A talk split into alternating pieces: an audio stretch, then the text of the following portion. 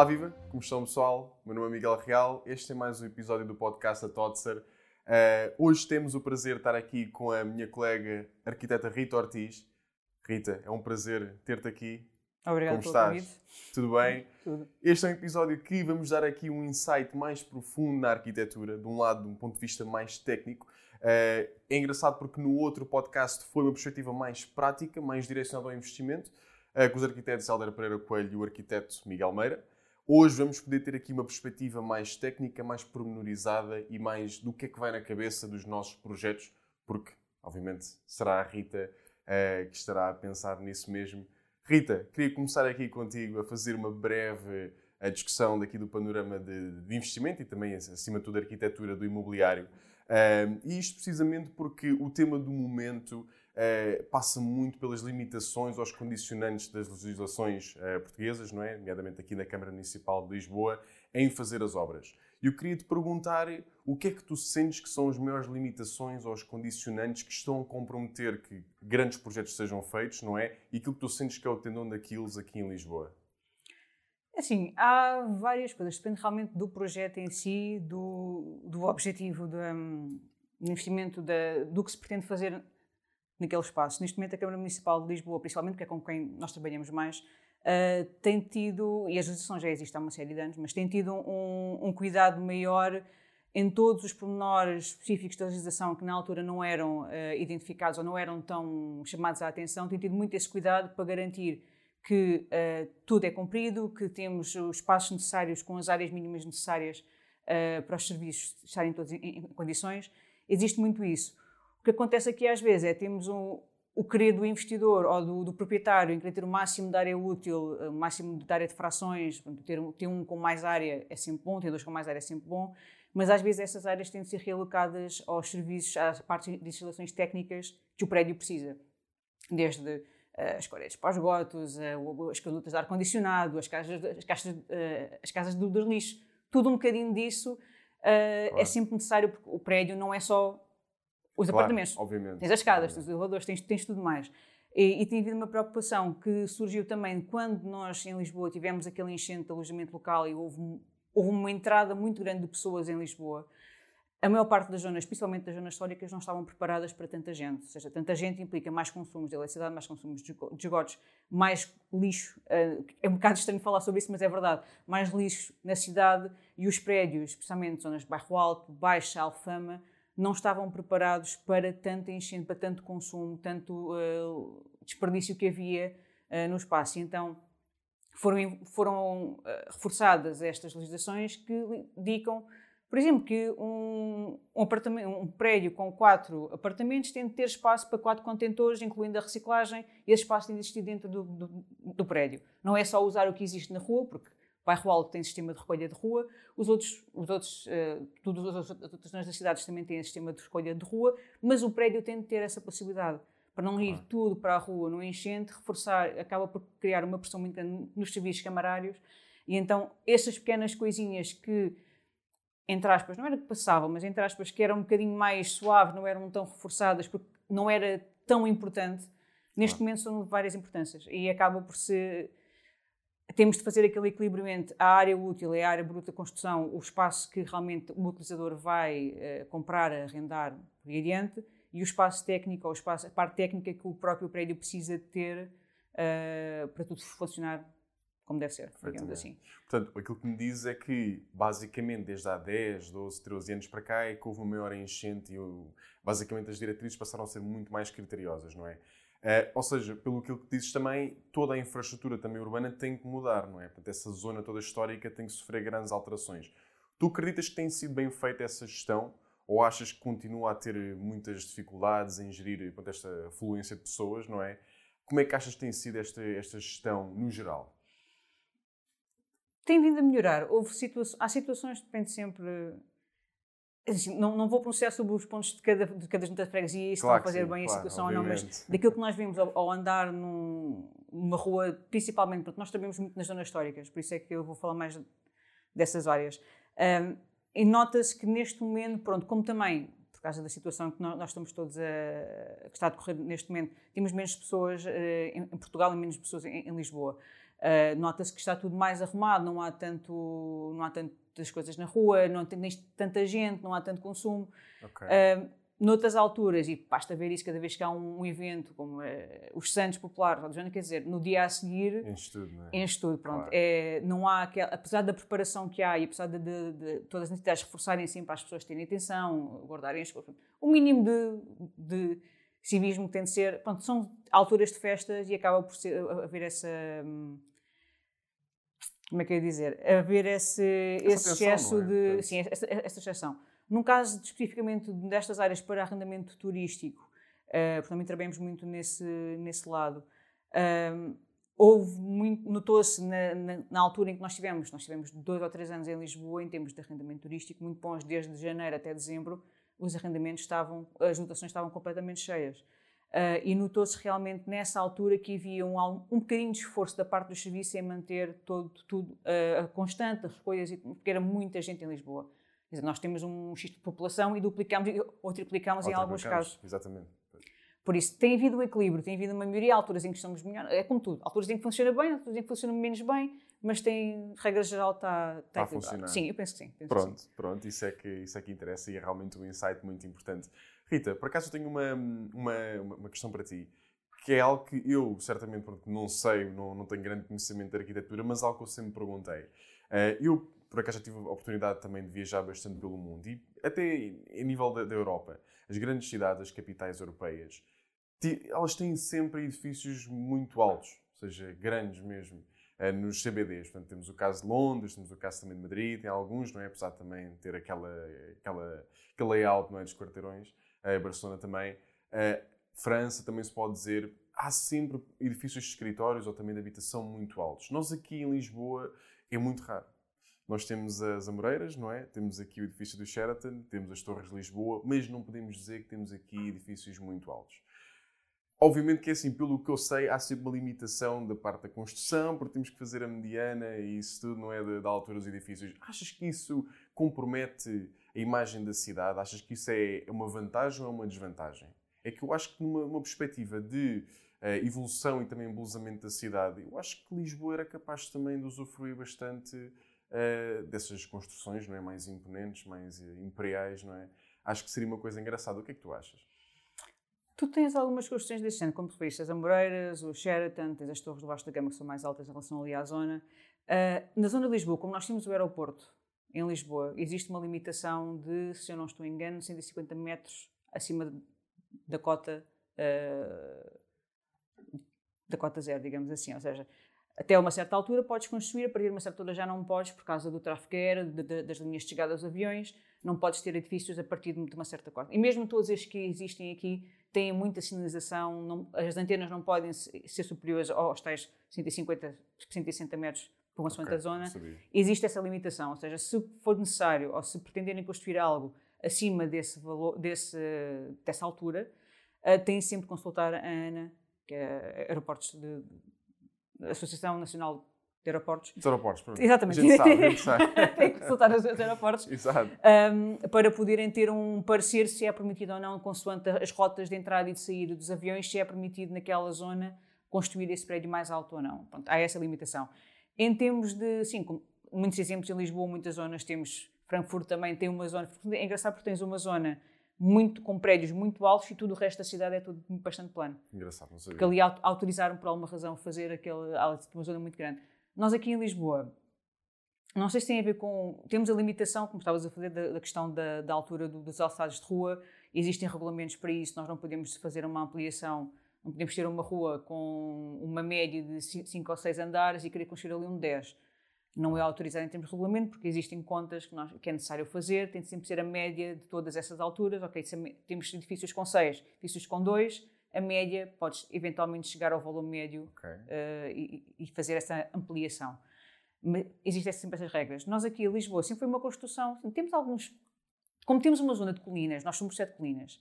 Exato. Ou seja, tens zonas da cidade com prédios com 7, 8 andares, mas não notas que eles têm essa altura porque estão na parte do vale. Claro. Tipo, é o Chiado, uma é parte do, dos prédios na Baixa de Lisboa, quer dizer, tem 6, 7, 8 andares. E não se nota. Lá e não se nota. Os armazéns do Chiado também têm essa altura, mas já estão na colina, já estão no início da colina, quer dizer, acaba por ter assim. E como nós temos também uma zona muito consolidada já em termos de construção, uh, existem estas limitações para também não termos um arranha-céus no meio do nada que acaba por não. É, é diferente porque é um arranha-céus, mas depois acaba por não trazer aquele valor, fica demasiado estranho. Existe aquele contraste do muito moderno ou está dentro do, do envolvente que existe ali, porque são zonas históricas e que têm de se manter o histórico, ou tentar manter ao máximo o histórico, pelo menos aspecto exterior, porque senão fica a destoar bastante do, do envolvente. Não quer dizer que não haja alturas apropriadas para ter esse tipo de projetos, mas... É complicado. É, é, é uma, gestão, é, é, uma gestão mais complicada. E Lisboa é, tem alguns pontos específicos, de zonas em que foi autorizado ter-se ter prédios mais altos, a sua maioria anda à volta dos 5, 6 pisos, alguns 7, 8, uh, okay. na zona principal. Para fora de Lisboa, nos arredores, aí já consegues ter... Já se consegue. Já tens os 14, os 15, por aí adiante, na do Alto dos Minhos tem uma série de prédios altos, uh, e outras zonas por aí, pronto, consegues ter mais, mais andares. Ok, ok. Acho que é por aí. Uh, Rita, falaste-me aí numa temática também muito engraçada, não é? Que nós também abordámos nos podcasts anteriores, que é precisamente manter a originalidade, não é? E compreender histórica dos edifícios. Uma coisa que eu tenho reparado, nomeadamente do trabalho que nós temos feito também nos capital markets e do investimento, é que a renovação e reabilitação da cidade histórica, ou nesta parte, a parte histórica de, de Lisboa, tem sido muito feito uma base, eh, uma reabilitação muito simplista, muito minimalista, mas ao mesmo tempo também altamente moderna. E aquilo que eu tenho visto é que há um grande sentimento, um grande estilo do chamado retrofitting nas, nas propriedades. E é algo que nós também temos feito isso. Ou seja, nós mantemos também muitas vezes até a fachada original, não é? é? é? Acaba por ser também uma das nossas imagens de marca, mas nós damos sempre um toque moderno. Às vezes até pela simples aplicação de uma, uma cor diferente, assim mais, uh, mais atualizada, uh, realçar os brancos, também já aconteceu. O que é que tu achas, qual é que é a tua opinião desta trend atual, não é, da, do retrofitting nestes edifícios uh, históricos? Estamos a falar de duas coisas diferentes. Uma coisa é a reabilitação, outra coisa é retrofitting. Ou seja, o que okay. nós fazemos mais é a parte da reabilitação. Tens um prédio antigo, uh, degradado, com um, um, ou dois apartamentos e, quer, e o, o, proprietário que, ou investidor que, que, o compra quer dividir aquilo em mais frações para poder, à vontade, uh, alugar ou vender uh, mais. O retrofitting não é tanto em termos de obra, é mais em termos de equipamentos. Ou seja, okay. quando a, a reabilitação é por e, simples, por e duro, vai, vai ser feita uma obra de reabilitação daquele prédio, vão-se recuperar materiais, vão-se recuperar estruturas, vão-se alterar uh, espaços interiores, nem seja pintura, trocar canalizações, são obras, são obras de reabilitação que estão a melhorar o estado daquele prédio, que estava degradado, estava antigo, e atualizá-lo uh, à, à, legislação e aos regulamentos que existem agora, consoante realmente qual é que é uh, a extensão da alteração que é preciso lá fazer, que, que, que o cliente quer fazer. O retrofitting já é uma situação que não é ligada à parte da obra, mas é ligada à parte dos equipamentos. Ou seja, temos um prédio antigo, não se quer fazer obras, mas o prédio antigo tem um elevador muito velho. Podes atualizar o elevador de maneira a torná-lo mais eficiente. Estou a perceber, ok. Podes alterar caixarias para torná-los mais eficientes em termos acústicos e em termos térmicos. Uh, podes, tem aparelhos de ar-condicionado bastante antigos, um chiller antigo, uma coisa do género. Podes trocar por equipamentos mais, mais modernos. Ou seja, é apanhas naquele prédio ou naquele, naquele apartamento, mas neste caso será mais relacionado com o prédio, apanhas naquele prédio, mantens a estrutura porque não consegues alterar a estrutura porque ele não está a precisar de obras, é um prédio que está a funcionar perfeitamente, só que não é eficiente. Então vais adaptar os sistemas que lá estão e melhorá-los de modo a torná-lo eficiente, menos consumos, menos gastos, eh, torná-lo mais amigo do ambiente, como reduzir a, a, pegada de carbono, que é o que nós pretendemos claro agora claro mesmo aqui. E é feita uma análise de tudo o que existe lá. Por exemplo, já, já aconteceu em prédios que têm muitas pontes térmicas, ou seja, existe muita, uh, as paredes em si não estão bem isoladas, porque é uma construção muito antiga. Pode-se fazer um isolamento no exterior e acabas por melhorar o, isola, uh, o isolamento no interior. Claro. Exatamente, é. melhoras tudo. Ou seja, não é uma obra de reabilitação, é uma melhoria que é feita ao prédio. Eu falei isto porque hum, algo que eu reparo bastante é o uso do vidro, por exemplo uh, que está cada vez mais usado, não é? E é algo que, que, é muito presente. Eu falei nessa ótica do retrofitting porque acredito que em muitas, em muitas edificações, não é? É basicamente tudo original, né? e agora já percebi que realmente o retrofitting, o retrofitting, aliás, é mais numa ótica de interior, não é de, de capacidades internas, mas aquilo que eu reparo é que também é muito usado no exterior o vidro. Será que isso é considerado retrofitting ou é apenas uh, uma, uma questão estética que está, está em voga agora? É mais uma questão de estética, é mais uma questão de, de decoração, mais uma questão de ampliação de espaços. Tanto o vidro como o espelho, por exemplo, okay. uh, são colocados em sítios específicos para uh, conferirem sensações à pessoa quando está a entrar no espaço. O facto de tu teres uma janela, ou teres, entras numa sala com uma janela enorme, sem praticamente perfis nenhum, portanto, um, um pano de vida enorme, cria-te uma sensação completamente diferente do que chegares lá e tens uma janela pequenina.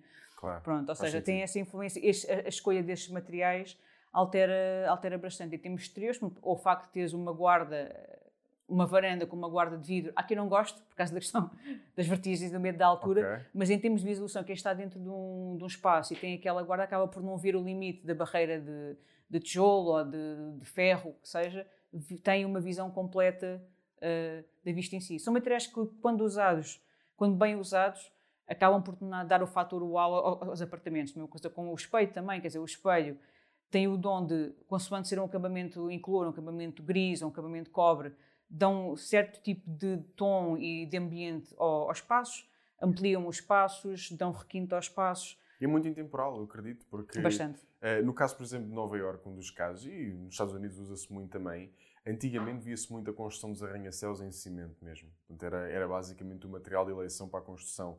Hoje em dia, a arquitetura em si do edifício já é quase 100% vidro no exterior. Portanto, é, é, algo que eles apostaram muito e que acredito porque é um design se calhar mais intemporal. Também deve trazer mais desvantagens, não é? Também acredito, devido às temperaturas, devido à estabilidade, se calhar, não é? Uh, e o facto, por exemplo, temos aquele exemplo em Londres que há aquele edifício que é, que é côncavo ou convexo, em que o vidro em si fazia um foco para, para, um parque de estacionamento onde os carros estavam e houve um que até derreteu um bocadinho o metal num carro que estava lá. Há esses problemas que surgem, não é? Apesar de serem extremamente raros, uh, acredito que também tragam aqui algumas, algumas mudanças. Eu queria abordar aqui uma coisa contigo, Rita, que, que certamente é impossível nós não falarmos agora no, no pós-pandemia. Ainda estamos em pandemia, mas vá, digamos que agora, nesta próxima fase que nos segue. Uh, e, e, isto é uma, uma tendência que temos reparado muito a nível de investimento nos grandes empreendimentos residenciais. E isto é precisamente que eles, pronto, estamos a falar mais na habitação, estes empreendimentos não podem ser só habitações residenciais. Elas precisam de ser compostas por cada vez mais serviços. E temos o caso de, das construções, por acaso até conseguimos aqui ver, uh, dos nossos amigos da, da Vanguard, eh, que fizeram o Castilho 203 e também tem Infinity Tower agora eh, a construir. Portanto, eles apostam muito num conceito de multi-usos, mixed use, que tem tanto coworking, como tem escritório, como, escritórios, aliás, não, tem uh, ginásio, tem espaços para as pessoas estarem. Uh, portanto, é, uma, é um, um, empreendimento multifacetado que as pessoas até nem precisam sair do, do seu próprio, da, da sua própria habitação, não é? do seu próprio prédio, para poder desempenhar essas funções. Achas que isso será uma tendência a seguir daqui para a frente, do estilo make it or leave it or break it? Tem que se fazer assim ou então não será bem sucedido? O que é que tu achas? Assim, esse tipo de espaço já existe, já existe, já, ou seja, já existia antes de chegarmos à pandemia. A questão é que eram eh, espaços mais ligados a uma gama mais alta. Tinhas condomínios fechados, com piscinas, com ginásios, com esses espaços já todos previstos, com estacionamento, então tudo, tudo e mais alguma coisa uh, que já eram oferecidos aos proprietários dos apartamentos. Neste momento, com esta questão do, da pandemia, digamos que foi preciso, com tudo a fechar, com restaurantes a fechar, ginásios a fechar, piscinas a fechar, todos aqueles serviços que a pessoa toma como garantidos, que qualquer, a qualquer altura pode lá ir ao sítio, neste momento as pessoas também ficaram um bocado naquela. Se isto fechar novamente ou se isto acontecer novamente, eu não quero estar dependente deste serviço externo. Quero ter algo ou na minha casa ou no meu prédio que eu saiba que vai estar a, a funcionar e que posso usar a qualquer hora, 24 horas. Ou seja, é, nós cá em Portugal não temos muito esse hábito, mas noutros, noutros países, falaste nos Estados Unidos, uma, a maior parte dos condomínios tem esse tipo de, de serviços já incluídos, tem zonas de piscinas, tem zonas de ginásios no próprio prédio, em que as pessoas podem ir lá 24 horas por dia, quando, quando quiserem, to, to, todos os dias. Uh, nós não, nunca tivemos muito esse, esse hábito, até porque, pronto, falando especialmente de Lisboa, temos ginásios até dizer chega, dos mais variadas gamas de, de, de ginásio. Mas ultimamente sim, tem havido mais uma preocupação em ter um espaço, falando de apartamentos, em ter um espaço em casa para poder trabalhar, conseguir isolar e conseguir levar um, um agregado familiar, ter alguém na sala, alguém no escritório, no espaço, conseguirem separar-se e conseguirem fazer o seu trabalho porque estiveram em confinamento e não podem e estão em teletrabalho e não vão sair à rua, então têm de ter em casa esse espaço disponível para, poderem fazer essa, essa essa, essa gestão, não é? Poderem aproveitar. É, exatamente, para fazer essa gestão, ou seja, não é, o, não é o apartamento e muitas das pessoas neste momento procuram mais espaço fora de Lisboa, nomeadamente moradias, porque estar fechado num apartamento durante vários meses sem poder sair tornou-se muito difícil, porque uma parte dos apartamentos não tem varanda, ou o espaço de varanda é muito pequeno, não tem um espaço exterior, e neste momento notamos que há muita procura, mesmo em termos de projeto e tudo, para moradias em que a pessoa já tem o seu espaço exterior, já tem a sua, a sua piscina, tem, pode fazer ali um, tem um espaço extra para ginásio, ou um espaço extra para um escritório, uh, para poder estar a trabalhar à vontade, ou seja, já vai haver essa procura. E cada vez mais vai ser necessário responder a essas necessidades. Ou seja, consoante, também temos a questão, temos um, estamos a falar de, de, prédios para venda, estamos a falar de prédios para arrendamentos turísticos. Arrendamento turístico não, não, não, justifica, este tipo de coisas não justifica que as pessoas venham para cá para visitar, a maior parte delas. Apesar de haver os digital nomads que também vêm para trabalhar, mas aí acabam por reservar logo apartamentos maiores para ter um espaço de escritório e um espaço de, de quarto. No caso dos, do, dos prédios em si, sim, vai haver essa necessidade cada vez mais de ter, ter a piscina, ter o ginásio, ter eh, um espaço ou uma zona de salas que possa alugar e que possa usufruir uh, fora de casa para poder sair de casa para o escritório, vai ao, deixa um ou dois andares e vai a um, um espaço que tenha alugado coworking, por exemplo, vai haver mais essa preocupação, sim.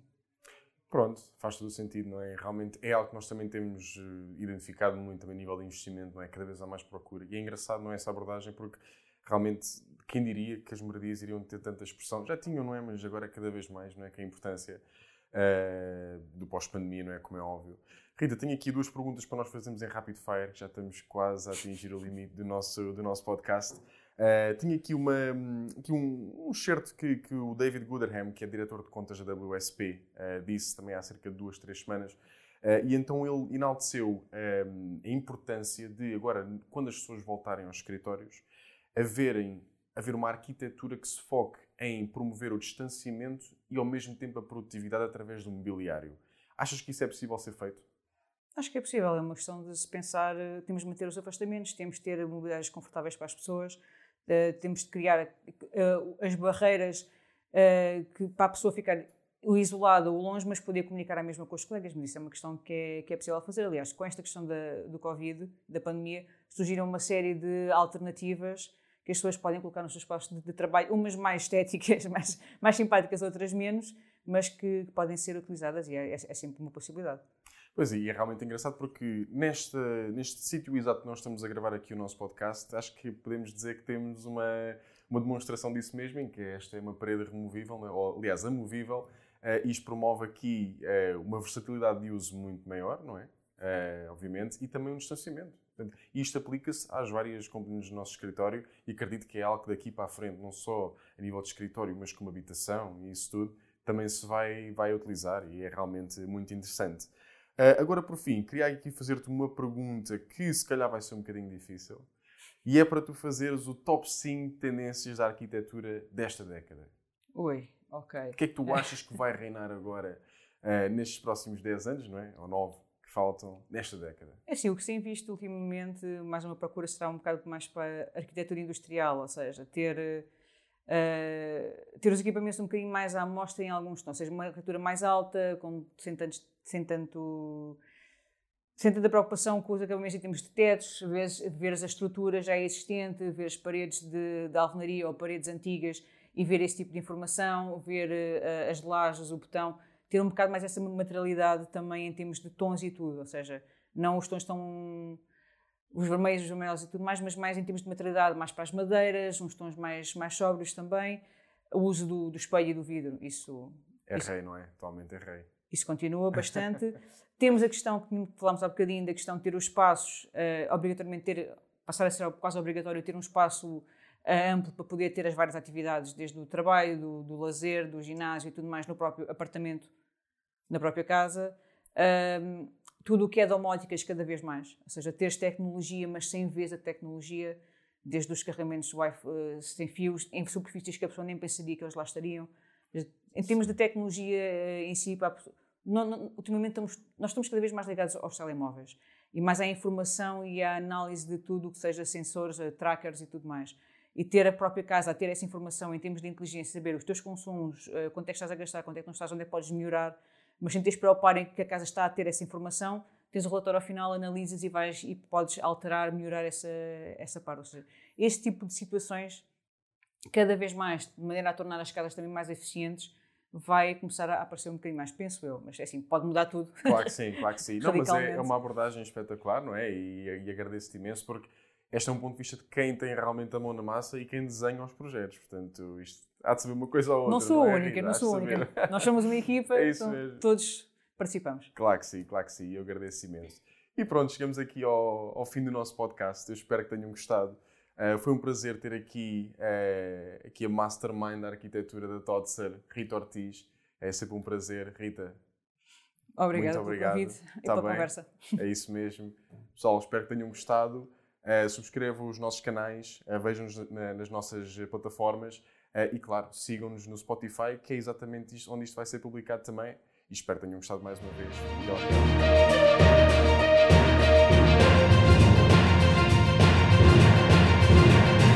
Totser Architecture and Investment Opportunities.